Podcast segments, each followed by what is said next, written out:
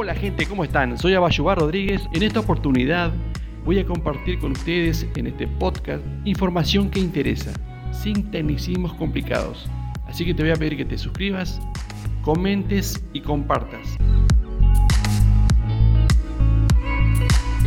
Tema que nos compete cada viernes y a esta hora de la mañana, a veces un poco antes, a veces un poco después, pero anda por acá eh, como siempre, como cada viernes, eh, el consultor informador en inteligencia artificial, ciberseguridad y blockchain, Abayúa Rodríguez, a quien saludamos y damos los buenos días. ¿Cómo está, estimado? ¿Qué dice? Buenos días, buenos días a la audiencia. ¿Cómo anda usted? ¿Bien? Bien, acá andamos. Eh, tomando unos lavados ya hasta hora de la mañana, pero bien. Sí, yo también. Yo estoy con medio lavadito nomás, pero estoy dando igual está, está bueno. bueno. Me despeja un poco para, para leer y todo Sí, señor, sí, señor. Bueno, le, recomiendo ahora este para, para acompañar el mate calentitos a esta hora de la mañana los pasteles de dulce de membrillo de leche del gaucho pobre ahí. Ya lo he probado. He tenido la oportunidad de probarlo. Ah, muy mercadería de primera calidad, sí, señor. Bueno. Y, y, la, la, galleta se la compré. ¿También? Bueno. Sí, porque está muy buena. Sí, señor, sí, señor. Bueno, vamos a lo nuestro, a Joel Rodríguez, ¿le parece? Bueno. Bueno, lo, inmiscuyo en el tema de inteligencia artificial y todas esas cosas que de las que hablamos por acá los viernes.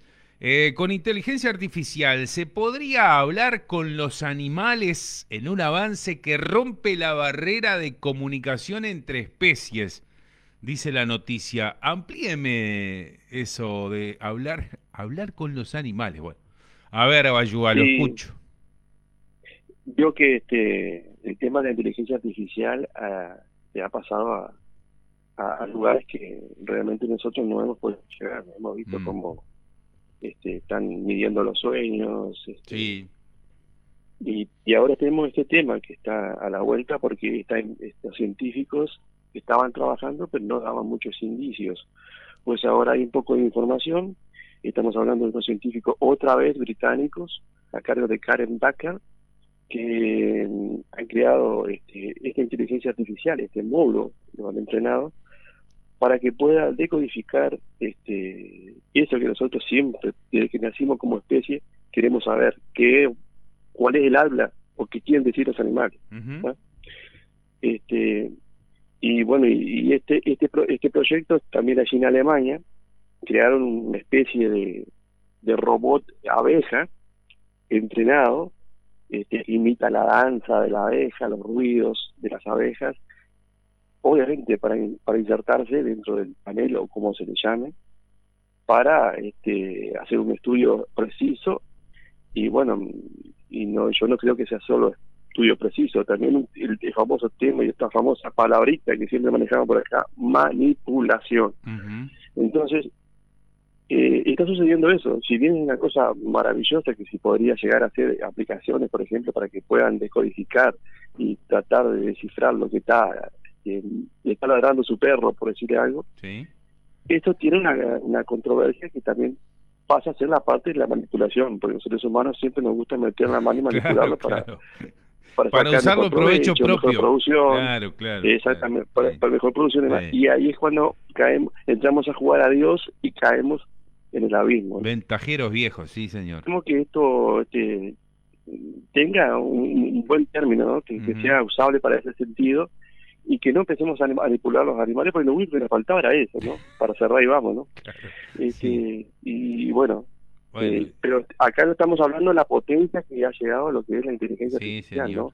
Los modelos. Recuerda cuando yo abrí acá en este espacio las tres etapas, yo insisto con eso. Yo para mí que ya estamos en la segunda etapa y nadie nos quiere decir, ¿no?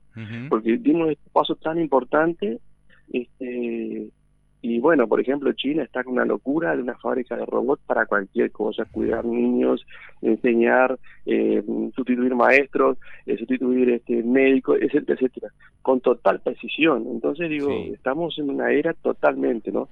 Y yo estaba escribiendo por allí por LinkedIn y en otros lugares que escribo, que el 2024, que mm. está ahí a la vuelta de la esquina, va a ser monstruoso a nivel de, de avance de inteligencia artificial.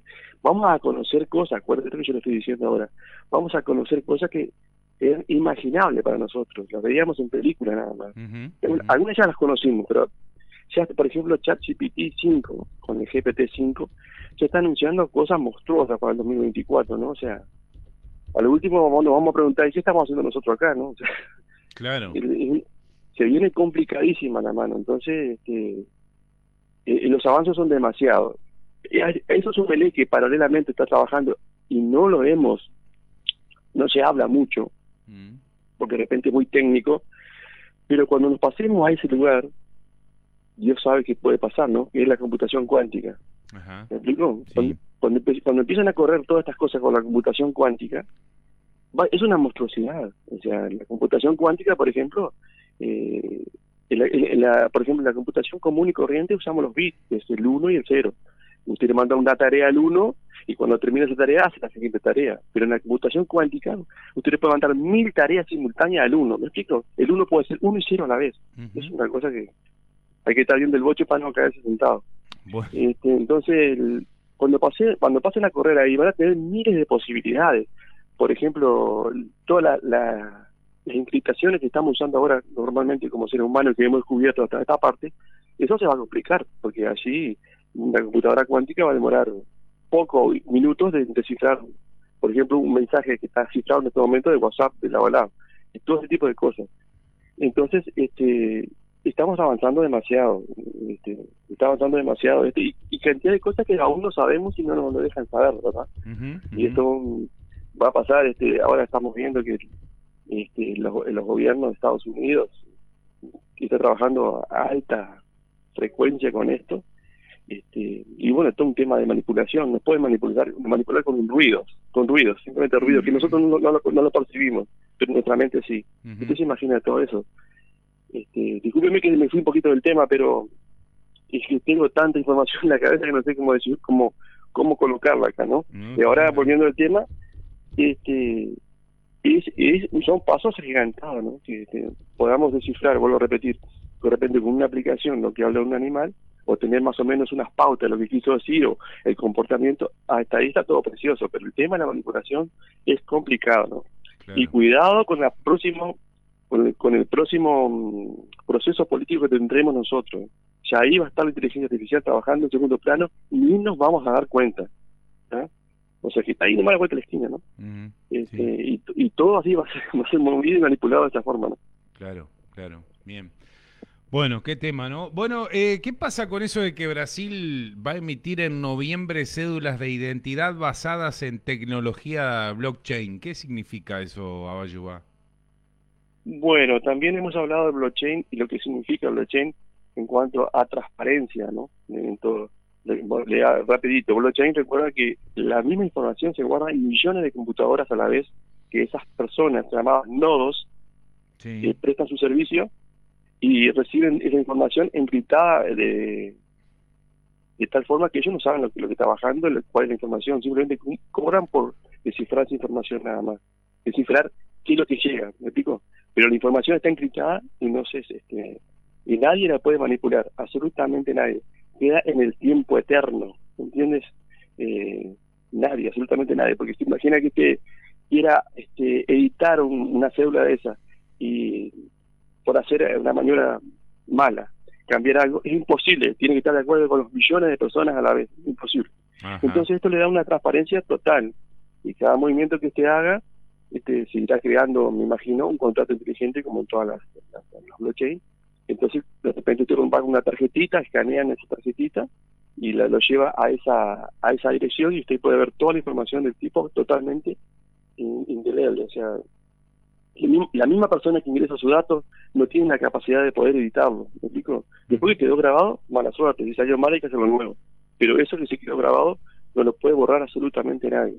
Claro. Y bueno, en, eh, Brasil entendió esa parte porque Brasil también va muy adelantado en el tema de criptomonedas, que las criptomonedas corren todas sobre el blockchain y, y el blockchain no solamente es criptomoneda, para la redundancia, sino que se pueden hacer contratos inteligentes y trabajar a otro nivel, ¿no? Para, mm, para bueno, la cuestión transparente, que sea información. Por eso que la inteligencia artificial y el blockchain del 2024 va a ser un peligro para los notarios, porque mm, lo vamos a sacar del camino. O sea, o sea, usted y yo podemos hacer un contrato inteligente, usted me vende una casa, yo se la compro, no precisamos a nadie en el medio. El blockchain se encarga de hacer todo, tiene toda la información guardada ahí, este, y es el que asegura de que eso realmente es mío y que la plata realmente es suya. Entonces, Brasil entendió eso y está bastante adelantado y está muy bueno. Ojalá que se tomen, otros países puedan hacerlo, ¿no? porque mm. estamos viendo últimamente que cómo se pueden manipular este pasaportes, identidades, etcétera, etcétera. Con eso se termina ese problema. Bien, bien. Buenísimo. Bueno, me quedan dos minutos para hablar de, de, alerta, esta alerta por estafas en códigos QR. Si le dan dos minutos, lo charlamos y si no, este, como, como usted quiera, lo dejamos para la semana que viene. Usted es el hombre. ¿Tiene capacidad para contarme sobre alertas por estafa en códigos QR en dos minutos? Préndale cartuchos. Sí, el código QR nosotros lo escaneamos y nos lleva a una dirección, ¿no? Sí, señor. Por ejemplo, si usted va a un, si usted va a un restaurante, le dicen escanea el código QR, lo lleva a Mercado Pago, usted paga y después le muestra que pagó. Pero sí, los delincuentes que hacen cuando se descuidó el tipo, le pegan el mismo código arriba que tiene, lo traen ya pronto en adhesivo, usted escanea y le está pagando a él, no al, comercio. Simplemente eso. O sea, que ah, por, ahí pasa la estafa. La estafa. Hay que tener muchísimo cuidado al escanear el código QR. No escanear porque si no más, sino que saber qué está haciendo. Ah, mira qué detalle. o, o, si, es por un menú, lo manda a una página idéntica, pero no es la del, comercio. Ah, le entiendo. Claro, y usted paga eh, a través del código QR y se queda esperando la, comida y no llega y dice, ¿qué pasa? ¿Que no llega? Si no, no, no, no, no, no, eh, es una estafa simultánea. Usted le muestra que pagó, le, sale que le pagó el código al, al comerciante. El comerciante recibe la comida, usted se va, pero el comerciante nunca recibe la plata. Ah, el que pierde es el... Ah, yo pensé que el que perdía era yo, el que pierde es el comerciante. Sí, pero, pero no solamente pierde el comerciante, el comerciante, sino que cuando usted pagó, ya se quedaron con sus datos le siguen estafando en otra forma. Ah. Ahí O sea, ojo con, ojo con los códigos QR. Aparte, cerrando esto, los códigos QR no son eh, unífonos como eran antes. Que ahora se puede se puede programar que un código QR se comporte de distinta manera. Usted hoy viene, lo enfoca, le da muestra otra cosa. Viene mañana, le, muestra otra. Se puede programar eso perfectamente. Así que tener mucho cuidado. Y está alerta en toda América. Siempre en América somos los primeros en, estas cosas, ¿no? Siempre nos caen a nosotros. Se están estafando muchísimas cosas, inclusive en Uruguay. Inclusive en Uruguay. ¿Y eso por qué? ¿Porque hay menos seguridad, este, ayudar y, vuelvo a la parte que siempre digo, la ingeniería social en, el entorno del tercer mundo que somos nosotros. Estamos preocupados, cansados, luchando todos los días, estamos muy distraídos, no nos damos cuenta y, y caemos. En Europa el tipo está más tranquilo, la piensa dos veces antes de pagar, todo tipo de cosas. Se llama ingeniería social todo eso. Bien, pero muy bien. Bueno, hemos aprendido como siempre con usted, agradecemos la buena disposición estos minutos y nos reencontramos Dios mediante el viernes que viene, si le parece. Le mando un abrazo y le deseo un buen fin de semana. Bueno, que pase bien, me quedé sin aire en dos minutos como Anduvo volando. un abrazo. que pase bien. Chao, chao. Bueno, bien. A ayudar Rodríguez, este... Eh, ajá, bueno, agradecemos a Leandro que nos manda un material por ahí que vamos a, a bichar ahora en referencia a los códigos QR. Nos vamos.